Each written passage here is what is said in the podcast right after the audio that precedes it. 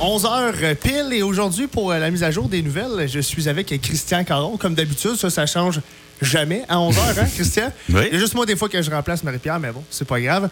Mais aujourd'hui, ce matin, on a un invité, une invitée spéciale, Émilie Drouin, qui est la directrice de la CDC.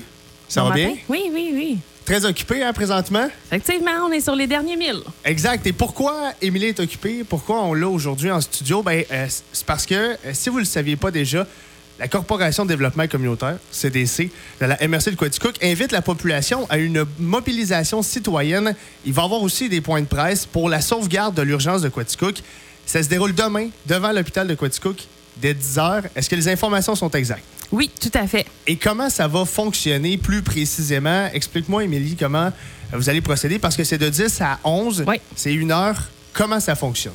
En fait, euh, la mobilisation citoyenne, euh, pour nous, c'est une façon de, de démontrer que la population est derrière nos décideurs. Donc, Monsieur Madame, Monsieur Marion, qui font beaucoup de représentations auprès du CIUS, même notre comité euh, des usagers, en fait. Notre maire et C3S. notre préfet de la MRC, oui, oui, M. Marion. Oui, merci, Mhm. je m'excuse euh, pour ma petite langue de bois. Ben. Euh, cette mobilisation-là, en fait, elle vient démontrer justement qu'on est derrière eux, que la population de Quaticook tient à son urgence, qu'on est prêt aussi à user de créativité pour sauver ce service-là, qui est essentiel en milieu rural. Euh, puis, en fait, comment ça fonctionne? On a décidé de ne pas faire ça compliqué. On aurait pu faire une marche ou quoi que ce soit, mais pour les personnes à mobilité réduite, c'est plus difficile. On voulait aussi qu'il y ait des familles parce que ça les impacte particulièrement, en fait. Mais en fait, ça impacte toute notre communauté, mais on voulait que ce soit vraiment facilitant pour, euh, pour tout le monde. Donc, euh, on a deux petites activités en plus du point de presse. Donc, on a un... on a une table, en fait, où des cartes postales vont pouvoir être complétées. Donc, c'est des cartes postales qui sont adressées à la députée Mme Hébert Mhm. pour demander, en fait, euh, donc, euh, pour que les citoyens et les citoyennes puissent partager leurs inquiétudes, mais aussi témoigner, en fait, de l'importance de l'urgence. Puis, on a également une banderole collective, donc, euh, à dessiner, écrire des poèmes ou quoi que ce soit. Puis, c'est vraiment là, en fait, pour exprimer ce que, ce que l'urgence, en fait, veut dire pour la population de, de la MRC de Quaticook. D'accord. Euh, Vas-y, Christian, vas-y, vas-y. pour euh, préciser, là, pour mettre ça en contexte Oui. pour les auditeurs qui nous écoutent, ça fait combien de temps là, que l'urgence est fermée et elle est fermée quand, là, précisément? Elle est fermée depuis le 19 octobre, Mhm. à compter de 18 h le soir jusqu'à 8 h le lendemain matin. Donc, si vous vous présentez à l'urgence à 18 h, les portes sont fermées. Puis je dirais même que si vous vous présentez à 17 h, on risque de vous envoyer à Sherbrooke OK. aussi. Et pour le bénéfice de nos auditeurs qui nous écoutent, la raison pour laquelle il n'y a pas d'urgence, c'est parce qu'il y a pénurie de main-d'œuvre. Il y a pénurie de main-d'œuvre, effectivement. Euh, il y a centralisation aussi des services, on va, on va pas se le cacher. Puis en fait, euh, c'est sorti ce matin. Le CIUS a, a fait un communiqué de presse euh, demandant en fait aux gens d'éviter les, euh, les salles d'urgence parce que présentement, on déborde. Mhm. Donc, on peut même penser en fait que euh, le fait que notre urgence ici à soit fermée de soir et de nuit peut avoir des répercussions en fait et là augmenter en fait là, les, les, les cas d'urgence euh, de, de présence en tout cas d'urgence dans les autres centres Euh, bon on peut on peut penser en fait là, à tout ce qui est Sherbrooke donc euh, l'hôtel Dieu qui était particulièrement ciblé en fait je suis à Magog également donc euh, voilà OK. Et est-ce qu'on vous a fait miroiter une date là, euh, future, là, une date là, du tout? Fait qu'il n'y a pas, rien de tout. prévu Non, c'est ça exactement. C'est vraiment une situation qui est de durée indéterminée. mhm. Euh, évidemment, là, la, la, la, la loi demandant à ce que le personnel soignant soit vacciné euh, laissait présager en fait qu'on allait perdre plusieurs euh, employés dans le milieu de la santé il y a quelques semaines déjà de ça. Donc, euh, évidemment, là, en, en- on prévoyait ce, ce- ce manque de personnel-là. Donc, on a fermé l'urgence de façon Mhm. indéterminée. Mais finalement, cette- ce, ce règlement-là est tombé. Donc, depuis ce temps-là, euh, je pense qu'on s'attendait à ce qu'il y ait un retour à la normale et ce retour-là à la normale Parce que, le ne se fait personnel, pas. parce que le personnel n'est pas parti. C'est ce que j'en comprends. On était censé euh, voir euh, du personnel qui était à l'urgence partir. Là, il n'y en a pas. Donc, on serait pas en manque d'effectifs. On serait en mesure d'ouvrir l'urgence. C'est ce que je comprends. Je veux juste que. Je pense qu'on est, on, on est effectivement dans une situation de pénurie de main-d'œuvre. On parle avec l'ensemble des Mais ça, c'est secteurs. partout. Exactement. Euh, mais rendu là, je crois que c'est une, une question aussi de déplacer les effectifs peut-être. Et puis un de nos, de nos arguments justement est de décentraliser les services. Pourquoi tout envoyer à Sherbrooke ou encore à Magog? Si on avait des petits centres de services ici, on continuerait à, à- à desservir en fait notre population. On désengorgerait en fait les autres centres.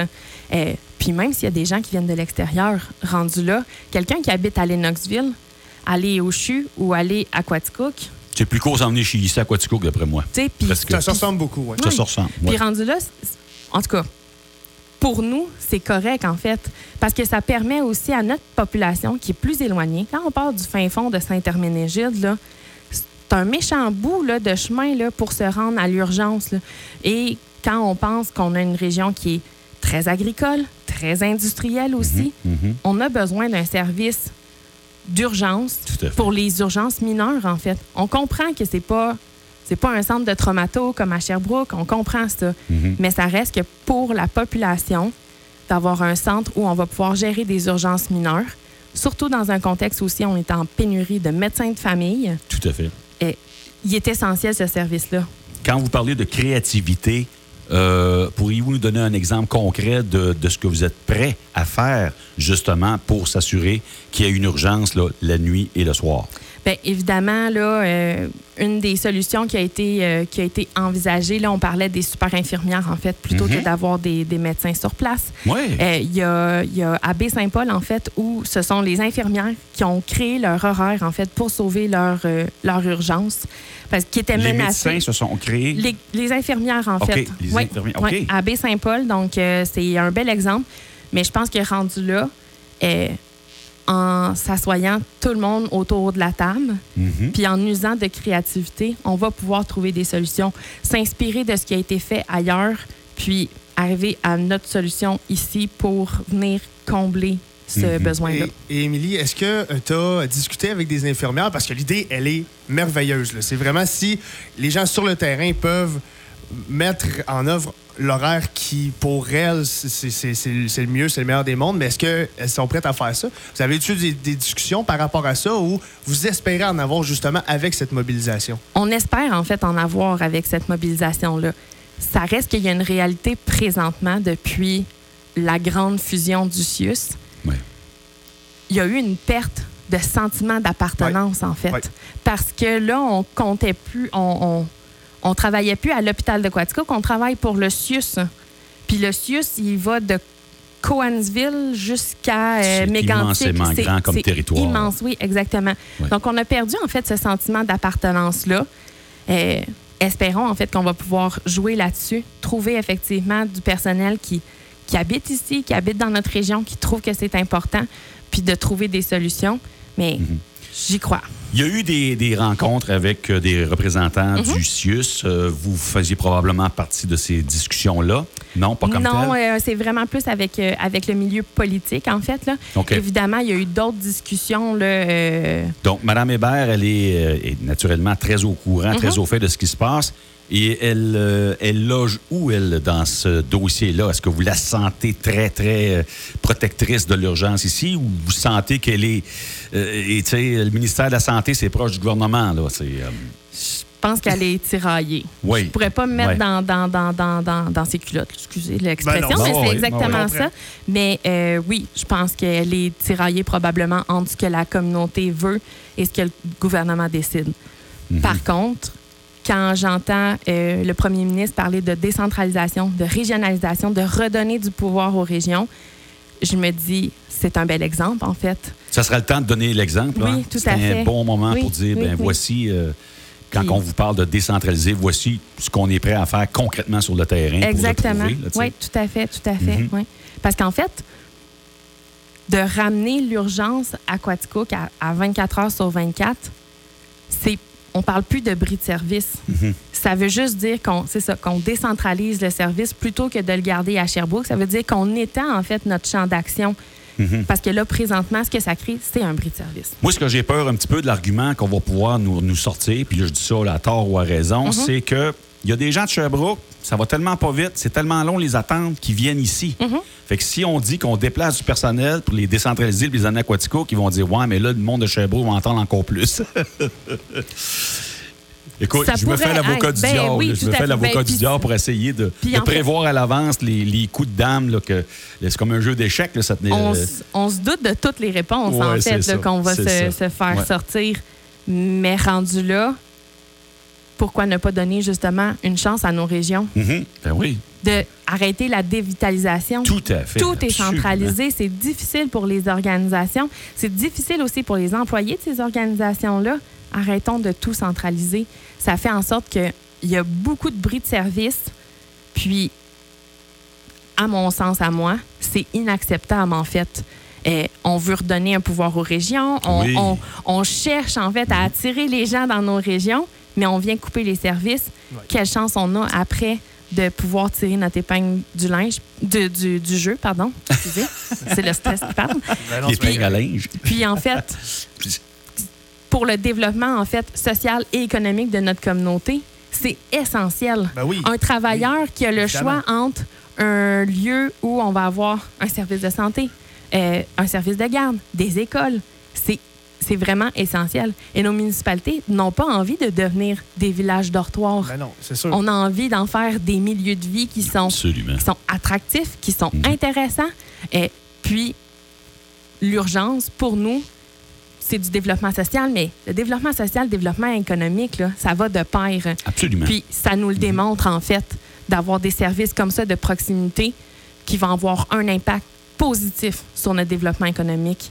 Parce que sinon, ben, c'est sûr que ça impact. Émilie, euh, j'adore ton enthousiasme. Ça paraît, tu es impliqué, tu souhaites que l'urgence revienne. C'est pas la première fois qu'on la ferme, mais là, on la ferme avec une date Indéterminé. indéterminée. Bon, c'est surtout ça. Les gens, quand la population est dans le néant, quand on ne sait pas ce qui va arriver, c'est là que ça devient problématique. Par contre, M. le maire, Simon Mador, a discuté beaucoup avec le CIUS. Ça n'a pas fonctionné. On est encore indéterminé. J'espère, j'espère vraiment que les gens, la population, si on veut une urgence, qu'on va se déplacer demain, malgré la neige, malgré la température, malgré, malgré toutes les intempéries. Est-ce que la question est plate, mais est-ce que tu y crois? Est-ce que tu penses que cette mobilisation-là, ça va être la chose qui va faire en sorte que le CIUS, parce que je, présume, qu'il n'y aura pas vraiment personne du CIUS demain en plus. Est-ce que tu penses, Émilie, que ça va être la chose qui va faire en sorte que, ah, on va retrouver l'urgence? Je pense que c'est un tout. C'est, ça vient démontrer que les gens sont derrière. Mhm. Tu sais, des fois, là, de, de se battre quand on n'a pas de. de là, là, excusez, là, je vais sonner Non, non, vraiment non, euh, très armé, là, mais quand il n'y a pas d'armée derrière nous, on, s'en- on s'en vide un peu de notre cause. Puis là, on vient comme donner un- une tape dans le dos à nos élus, une tape dans le dos dans nos différentes organisations qui, qui, vont, qui vivent des répercussions présentement.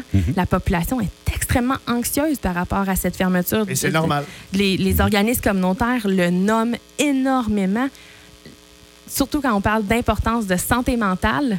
Présentement, la santé mentale de la population est fragile et elle est davantage fragilisée avec la fermeture de- de l'urgence, en fait, de soir et de nuit. Donc, oui, j'y crois énormément que ça peut avoir un impact et c'est important que monsieur, madame, tout le monde soit là. Euh, des, dans la perception des gens, tu sais, une mobilisation, une manifestation, c'est très péjoratif. Moi, je le vois positif. Tout à fait. On va Ben oui. pas là avec, on va pas scander, puis on va pas euh, manifester, puis chialer. Non, Non, non, vous renverserez veut, là, pas des, des chars de police, puis euh, mettrez pas le feu. c'est pas euh, ça qu'on veut. on veut non, ça respectueux, on veut ça bienveillant. Puis en fait, c'est de démontrer que la communauté y croit. À ce- oui, exactement. Qu'on est mobilisé. Puis c'est quelque chose qu'on reconnaît aussi à la MRC de Quatico, d'être dynamique, d'être mobilisé, d'être solidaire. Ben c'est exactement ce qu'on va Tout venir démontrer. Puis c'est ça, ça nous donne une tape dans le dos en fait là, pour poursuivre après ça nos démarches. Exact. Et chez le CIUS, vous avez eu des discussions ou pas? Parce qu'ils savent, c'est dans les médias, là, euh, tout le monde en a parlé. Le CIUS peut pas ne pas être au courant de ça. Est-ce qu'ils savent? Est-ce que vous avez eu des discussions? Est-ce, que, est-ce qu'on va voir peut-être des représentants sur le terrain? Peut-être. Moi, j'ai pas rien entendu, en tout cas, de, de- de mon côté. Euh, rendu là, moi, je me dis, c'est aussi une question de. C'est même plus une question de politique, si je peux dire, rendu là, ou encore de CIUS ou quoi que ce soit. C'est, c'est les citoyens et les citoyennes de la MRC de Quaticook qui viennent démontrer leur qui mobilisation. doivent lancer un message. Oui. C'est ça exactement. Puis en fait, nos, nos- nos activités en fait qu'on présente cette journée-là, ben c'est aussi pour ça. C'est de, de permettre tu sais, dans le fond, on vient mettre les conditions facilitantes pour que la population puisse venir s'exprimer. S'exprimer de façon aussi qui est positive. Mhm. Exact. Moi, de tous les des points que je retiens euh, de, de- de cette entrevue-là, entre autres, c'est qu'effectivement, quand on a mis au point l'idée d'intégrer des super infirmières, c'était justement pour faire une partie des- du travail des médecins. Et Je pense qu'il y aurait matière à réflexion sur la, la pertinence, justement, de permettre à des super infirmières à défaut d'avoir des médecins, moi, j'ai confiance à des super infirmières. Moi, mon père a eu des soins, des super infirmières. C'est des gens extrêmement euh, Qualifié. qualifiés, qualifiés fait, pour, oui. euh, je dirais, euh, 75, 80, 90% des cas qui vont se présenter dans les urgences. Moi, je pense que cette idée-là mérite très certainement d'être euh, explorée euh, de fond en comble. Tu sais, on, on, on dit que la folie, c'est de reproduire toujours la Oui. même chose en espérant avoir un résultat qui est différent. Exact. On est rendu là, là. Ouais. C'est- c'est- on- on- le- le- la fusion CIUS a mis à mal énormément nos petits centres hospitaliers. faut sortir de là. Il faut Oui. trouver des solutions, puis on les trouvera peut-être pas au Québec. On va peut-être les trouver au Canada, on va peut-être les trouver aux États-Unis, on va peut-être les trouver en Europe, mais je pense que le modèle actuel ne convient plus. Voilà. Voilà. On, est doit rendu trouver, oui, puis il faut trouver des solutions parce que ou sinon, ben, on, on, on veut pas fermer nos régions, on veut pas fermer nos, Non, non, nos effectivement, entreprises, on, on veut des milieux qui sont vivants, qui sont dynamiques. C'est essentiel. Puis je pense que euh, c'est tout le monde ensemble, en fait, qu'on qu'on va arriver à, à, à ce changement-là. Et j'irais même à dire que c'est lors des grandes crises sociales. On l'a vu dans les guerres mondiales qui ont donné lieu à des programmes sociaux, qui ont Mhm. donné lieu à, Mhm. des, à, à des changements radicaux qui ont changé, en fait, la, la, la, la face du monde, si je peux dire. Ben, j'y crois aussi que, que la pandémie, que ce changement-là aussi de fusion du CIUS, là, on est arrivé là, on est à échéance. faut se redresser les manches, travailler ensemble, arrêter de travailler en silo, puis de trouver des solutions. Puis ça, c'est tout le monde ensemble parce que on a tous à gagner, puis on a tout à perdre aussi. Absolument. Ça, ça, c'est sûr et certain. Ouais. Émilie, merci. Euh, évidemment, je te souhaite que la température soit de votre côté. Euh, je souhaite aussi que les gens reçoivent le message. On en a parlé toute la semaine. Euh, c'est pas toute la journée, c'est une heure, c'est à l'urgence. Je le rappelle, c'est demain de 10 à 11 heures devant l'hôpital de Quaticook, 138 Ju- rue euh, Jeanne Mance.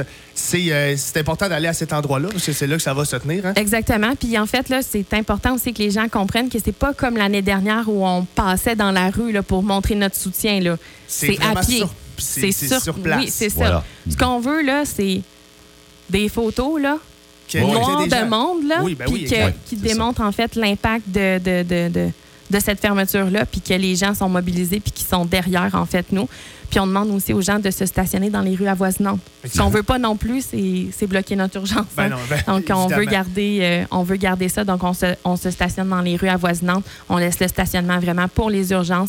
Puis, on laisse le tout dégager aussi là, pour que les gens puissent euh, continuer à avoir accès aux peu de services. Désolée, un petit commentaire Ben non, ben non, éditorial. c'est- mais- C'est c'est bien correct. Émilie Drouin, merci beaucoup. Oui, merci on beaucoup, souhaite Émilie. vraiment une bonne journée, une belle journée demain. Oui. Puis encore une fois, que la température, s'il vous plaît, Dame Nature, là, soit de ton côté. Merci. Merci.